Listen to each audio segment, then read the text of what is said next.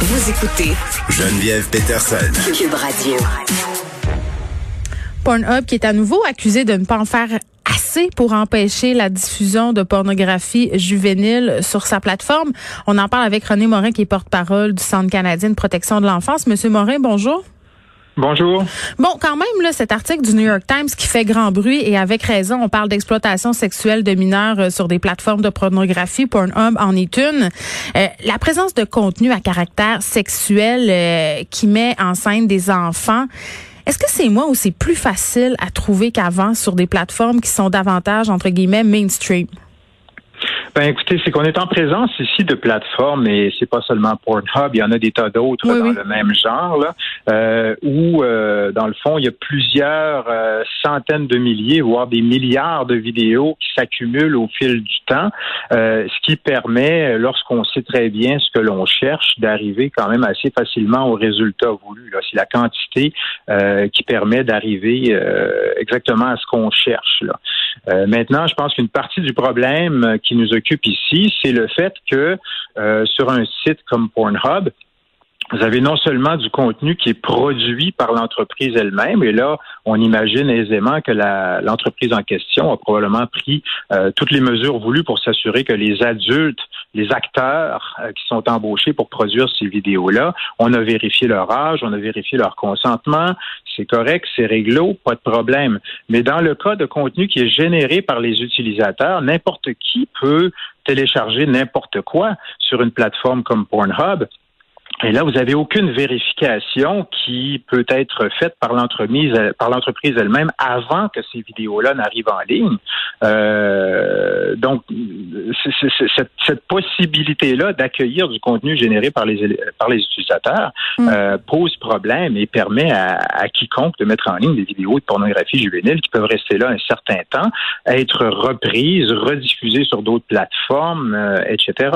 Oui, c'est comme si euh, ces vidéos-là, en fait, même si Pornhub en tant que tel, euh, quand elle les trouve, euh, les retire, euh, continue à circuler sur le web des années. Là, on a des témoignages assez troublants dans l'article du New York Times où des jeunes filles qui sont maintenant dans la vingtaine disent, écoutez, là, les images de moi qui circulent encore, des images où j'avais 9, 10 ans, elles sont encore là. C'est assez facile de les retrouver en faisant une recherche. Fait que ça disparaît, pour ainsi dire, jamais. Oui, et ce que vous venez de dire soulève un autre problème. Je parlais tout à l'heure du fait que n'importe qui peut mettre n'importe quoi sur une plateforme comme Pornhub. C'est un peu le modèle YouTube là adapté à la pornographie euh, grand public là. Mais euh, que, à la différence de YouTube, ce que Pornhub permet aussi, c'est le téléchargement de vidéos euh, vers l'utilisateur. Non seulement vous pouvez mettre en ligne du contenu, mais vous pouvez aussi prendre du contenu en ligne et le télécharger sur votre ordinateur. À partir de ce moment-là, Pornhub n'a plus aucun contrôle sur ce qui adviendra de ce contenu-là. Euh, vous l'avez sur votre ordinateur, vous pouvez le copier, vous pouvez le publier ailleurs, hmm. euh, et, c'est ainsi qu'une même vidéo, une même séquence d'images d'une jeune personne mineure peut se retrouver euh, à des milliers d'exemplaires à la grandeur d'Internet. Là. Monsieur Moret, est-ce que du côté du Centre canadien de la protection de l'enfance, vous exercez une certaine vigile de ces plateformes-là?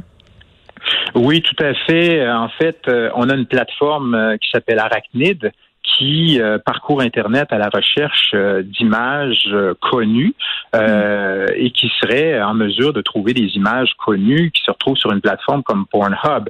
Cela dit, on travaille aussi avec des survivants, des survivantes d'abus pédosexuels avec prise d'images qui vont souvent passer par nous pour intervenir auprès de ces entreprises-là pour faire retirer des images d'eux-mêmes ou d'elles-mêmes parce qu'elles ont été incapables de le faire euh, les victimes par elles-mêmes. Hmm. Euh, souvent, lorsque les victimes s'adressent directement à l'entreprise pour faire retirer des images, euh, souvent elles n'auront pas de réponse ou parfois on va leur répondre, mais on va remettre en question le fait qu'elles étaient âgées ou non de moins de 18 ans au moment où les images ont été prises. Vous savez, lorsque vous regardez une image d'une jeune fille, par exemple, de 14, 15, 16 ou 17 ans, c'est très difficile de pouvoir confirmer hors de tout doute que la personne sur l'image a effectivement moins de 18 ans. C'est hmm. un problème non seulement pour des entreprises comme Pornhub, mais c'est un problème aussi pour euh, tous les acteurs du euh, du domaine et même nous à cyberred.ca qui faisons ce genre de, de vigie-là. donc, ouais, c'est pas évident. Une solution au problème ici, ce serait peut-être de, d'avoir un mécanisme de vérification d'âge euh, qui euh, permette euh, de faire en sorte que. Euh, on ait l'assurance que toutes les personnes qui figurent sur une vidéo sont effectivement âgées de plus de 18 ans et ont consenti à la diffusion de leurs images. Et ça, ben, ça peut difficilement se faire quand vous permettez à n'importe qui de mettre du contenu sur votre plateforme. Oui, puis bon, vous dites que vous traitez avec des victimes d'actes pédosexuels dans l'article du New York Times, là, euh, euh, des jeunes femmes témoignent, les conséquences pour elles ont été absolument désastreuses. on parle de tentatives de suicide ici, euh, de personnes qui ont jamais réussi à se scolariser pour plein de raisons. Mm-hmm. on a des témoignages de jeunes filles qui ont échangé des vidéos, des photos d'elles à des garçons avec lesquels elles avaient des relations amoureuses. Ces vidéos se sont ensuite retrouvées sur le site c'est un peu utopique de penser qu'on va, va mettre fin, entre guillemets, au sexting entre les adolescents. Donc, comment on peut s'assurer que nos adolescents, nos adolescents se retrouvent pas dans ce type de situation-là?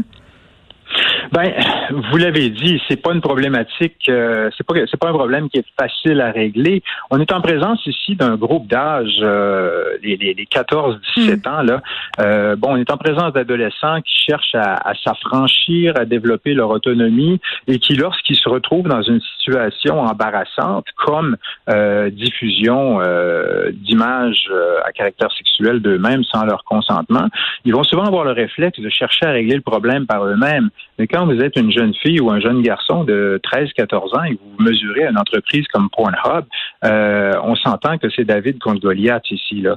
Euh, donc, c'est pas nécessairement euh, un problème qu'on va pouvoir euh, régler facilement. Je pense que ça passe d'abord et avant tout par la responsabilité des entreprises. vous savez, dans l'article du New York Times auquel vous avez fait allusion, mm. On donne par exemple euh, deux cas concrets euh, d'une jeune fille de 14 ans et une autre de 15 ans dont les images se sont retrouvées sur Pornhub euh, sans leur consentement. Les individus en cause dans les abus qui ont été commis contre ces jeunes filles-là ont été arrêtés. Mais Pornhub euh, n'a pas été mis à l'amende, euh, n'a pas été sanctionné. Ben c'est ça. Ils sont toujours en, ils sont toujours en train de se, trouver des raisons de dire qu'ils font leur possible, mais en fait, ce qu'ils pourraient faire, ben ils ne le feront pas. Euh, René Morin, merci, porte-parole du Centre canadien de protection de l'enfance. Parlons de qu'est-ce qu'elles pourraient faire ces plateformes-là qui sont un peu toujours en train de se dédouaner en mettant des mécanismes qui est assez facile de contourner. Merci. On en parle avec Catalina Briciano, qui est spécialiste des transformations numériques, professeur invité à l'école des médias de l'UCAM. Madame Rousseau, bonjour. Bonjour. Bon, euh, c'est quand même un sujet assez complexe, la présence euh, de pornographie juvénile sur Pornhub. Puis l'idée là-dedans, c'est pas de dire qu'on doit fermer Pornhub. C'est pas l'idée euh, de dire que la pornographie c'est mal. C'est de dire que l'exploitation d'enfants, d'exploiter en fait des mineurs à des fins sexuelles sur ce type de plateforme-là, c'est inacceptable et ça a l'air de se faire par toutes sortes de façons détournées. ma première question, c'est est-ce que c'est possible de modérer autant de contenu là, Monsieur Morin? Le dit, ça fonctionne à l'aide d'upload, download. Pornhub, si moi je télécharge une vidéo, la plateforme a quand même un certain temps, met un certain temps avant de se rendre compte que la vidéo euh, est pas correcte. Après ça, je peux le télécharger. C'est quand même complexe. Ben, c'est très complexe. En fait, tout le nœud du problème se trouve là, effectivement, dans la non seulement la taille de cette plateforme-là, hmm.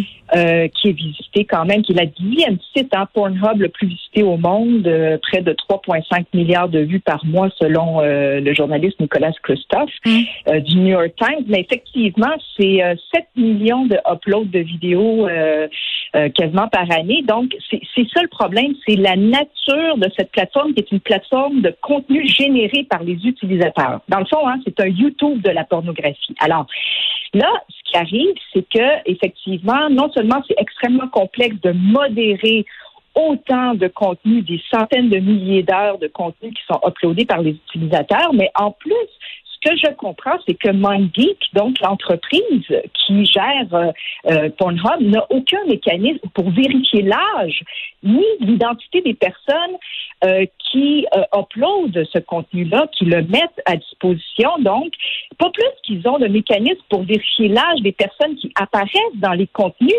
qui sont téléversés par ces utilisateurs-là. Donc, ça, c'est un gros problème, cette incapacité, en fait, à contrôler et d'authentifier à la fois les utilisateurs qui mettent du contenu et ceux qui apparaissent à l'écran. Et puis, tu sais, euh, Catalina, j'ai envie de dire, euh, la possibilité d'arrêter, euh, justement, le download ou de contrôler mieux le download, ça impacte directement la capacité de monétisation de ces plateformes-là. Ça s'appuie là-dessus, le partage de contenu gratuit. Oui, tout à fait. Mais ça, je pense qu'on n'aura pas le choix. C'est la première chose que la plateforme pourrait faire, c'est d'interdire le téléchargement en mode local. Parce que il est là le problème. Le problème, il est que euh, une fois que euh, même si la plateforme est avisée, par exemple, d'un contenu illégal, c'est pas juste du contenu euh, indécent ou du contenu inapproprié. Non, ce sont des crimes d'exploitation mineure sont déjà déterminés et qualifiés comme criminels dans nos lois. Ok, donc c'est du contenu illégal qui circule sur ces plateformes-là. Et même quand Pornhub fait le travail en fait de les enlever, ce qui arrive, c'est que euh, le fait qu'ils permettent à leurs utilisateurs payants de pouvoir télécharger en mode local ces contenus-là, ben, ça fait en sorte que ces utilisateurs-là peuvent euh, les remettre en circulation hmm. euh, dans l'heure qui suit. C'est sur Pornhub ou ailleurs d'ailleurs. Et c'est là que ça devient incontrôlable. Donc, ça, c'est la première chose. Il faut, euh, euh, tu sais, dans le fond, comment je vous dirais ça, Geneviève, là, on n'est pas pour donner les clés à la maison, euh, tu sais, de la maison aux voleurs, là, en facilitant la récupération de ces contenus-là par n'importe qui, qui aura ensuite la possibilité de les faire circuler. C'est ça qu'on fait. C'est ça qu'on fait en ce moment. Puis c'est difficile de c'est difficile de responsabiliser ces compagnies-là parce qu'ils sont toujours en train de se défiler en disant, écoutez, on a des algorithmes, on a des équipes de modération, mais force est d'admettre que ça ne semble pas tellement efficace. Ben, c'est que c'est pas suffisant en fait. Donc, il faut d'autres mesures. Euh, je pense aussi qu'on peut euh, établir une vérification de l'âge et de l'identité des utilisateurs qui sont autorisés à uploader du contenu, pas permettre à n'importe qui de téléverser n'importe quoi. Et ces mécanismes de vérification, Geneviève, ils existent, ils deviennent de plus en plus sophistiqués les entreprises de commerce électronique, les banques, les laboratoires médicaux les utilisent. Ça se peut mieux authentifier et tracer des gens qui contribuent à des réseaux de contenu générés par les utilisateurs.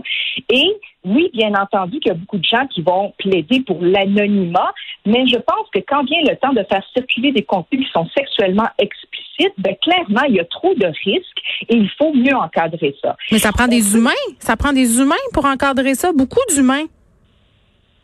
Ben, c'est-à-dire, il y a beaucoup d'humains qui doivent être mis à disposition, évidemment, pour modérer. Ça prend aussi euh, une révision, évidemment, euh, de notre appareil législatif et réglementaire. Dans beaucoup trop de cas, en ce moment, la loi, euh, autant au Canada qu'aux États-Unis, en fait, exonère ces types de plateformes-là de toute responsabilité pour des contenus qui sont mis en circulation par des tierces parties.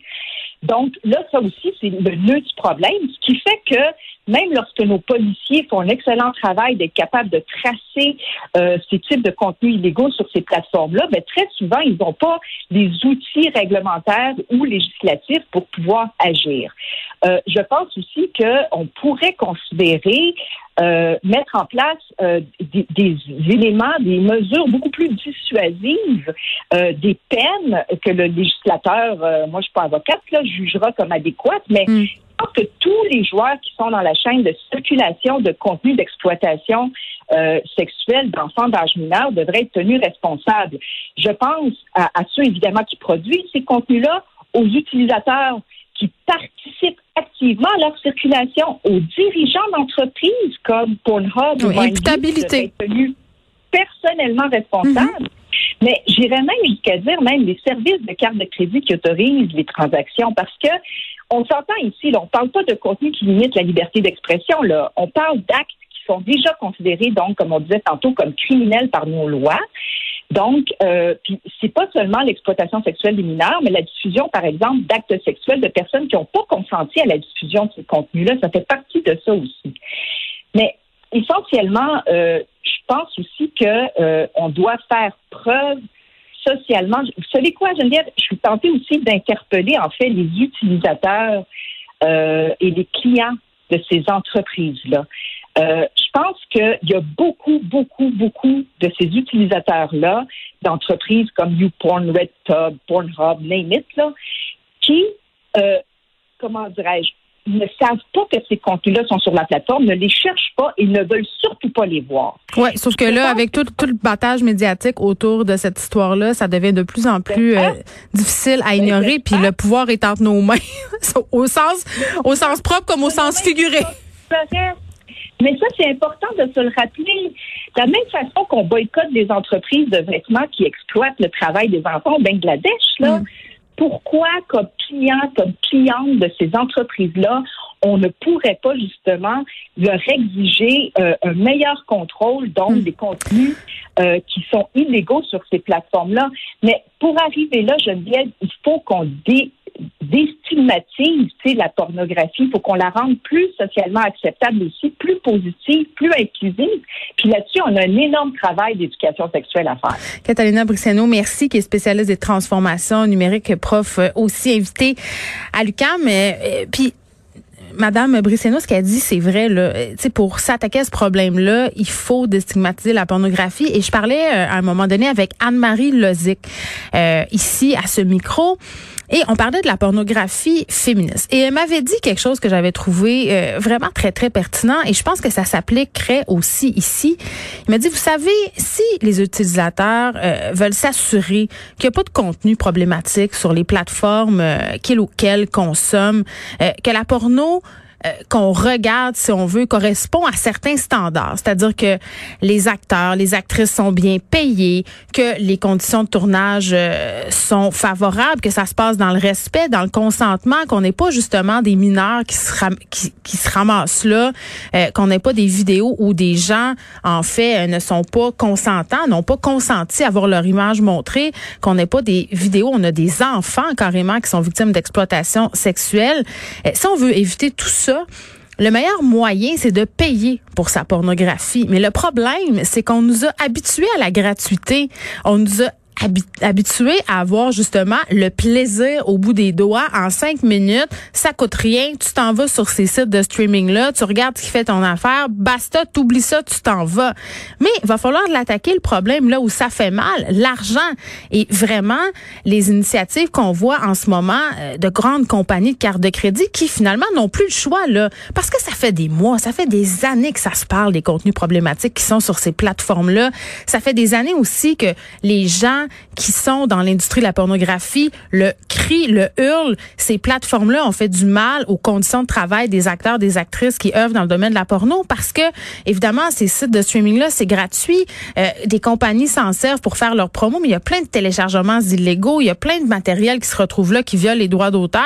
Et là, en plus, on a des vidéos avec des enfants, des viols, des filles qui ont des sacs de plastique sur la tête. Il faut les attaquer là où ça fait mal. Puis, faut pas, faut pas dire, ben, ici, il y avait pas de pornographie, il n'y en aurait pas de problème. Puis on a juste à fermer Pornhub. Pornhub, euh, quand même, euh, revendique une certaine éthique, entre guillemets. Bon, on pourrait en discuter longtemps, mais ça implique notamment euh, sur la question du racisme aux États-Unis, c'est peut-être euh, pour faire bonne figure, comme on dit, mais quand même, ils sont pas obligés de le faire ils le font. Mais vraiment, quand des compagnies de cartes de crédit vont mettre leurs pieds à terre, comme c'est le cas euh, avec PayPal depuis un an, le logiciel, pas le logiciel, mais l'application pour payer, là, Mastercard qui dit, bon, ben là, c'est comme ça, nous, on va faire une enquête, puis on va voir si l'entreprise Pornhub est responsable de gestes illégaux. Visa qui emboîte le pas, tu sais, à un moment donné, ça va leur faire mal, puis ils n'auront pas le choix de l'adresser le problème euh, puis, tu sais, dans l'article du New York Times, on adresse vraiment, on, on, interpelle le premier ministre Justin Trudeau en disant, écoutez, là, cette compagnie-là, son siège social à Montréal, à un moment donné, mettez vos culottes et faites de quoi aller voir qu'est-ce qui se passe. Euh, puis là, je vous parle pas euh, des, des allégations de fraude entre guillemets fiscale. Hein, le Pornhub qui a des bureaux dans MindGeek plutôt qu'il y a des bureaux dans plusieurs paradis fiscaux du monde. En tout cas, tout ça là, tout ça, un beau ménage euh, s'imposerait parce qu'à un moment donné, à force d'être éclaboussé comme ça par des scandales, je veux dire, on parle de crimes contre des enfants, on parle de de pornographie juvénile, euh, c'est clair que ça va avoir des impacts euh, sur leur image et ils n'auront pas le choix d'agir. C'est dommage à dire, mais c'est ça. Puis en même temps, on est rendu là, on est rendu à se dire, ben écoutez, si vous n'êtes pas capable de faire le ménage sur vos plateformes, ben nous, on n'ira plus sur vos plateformes.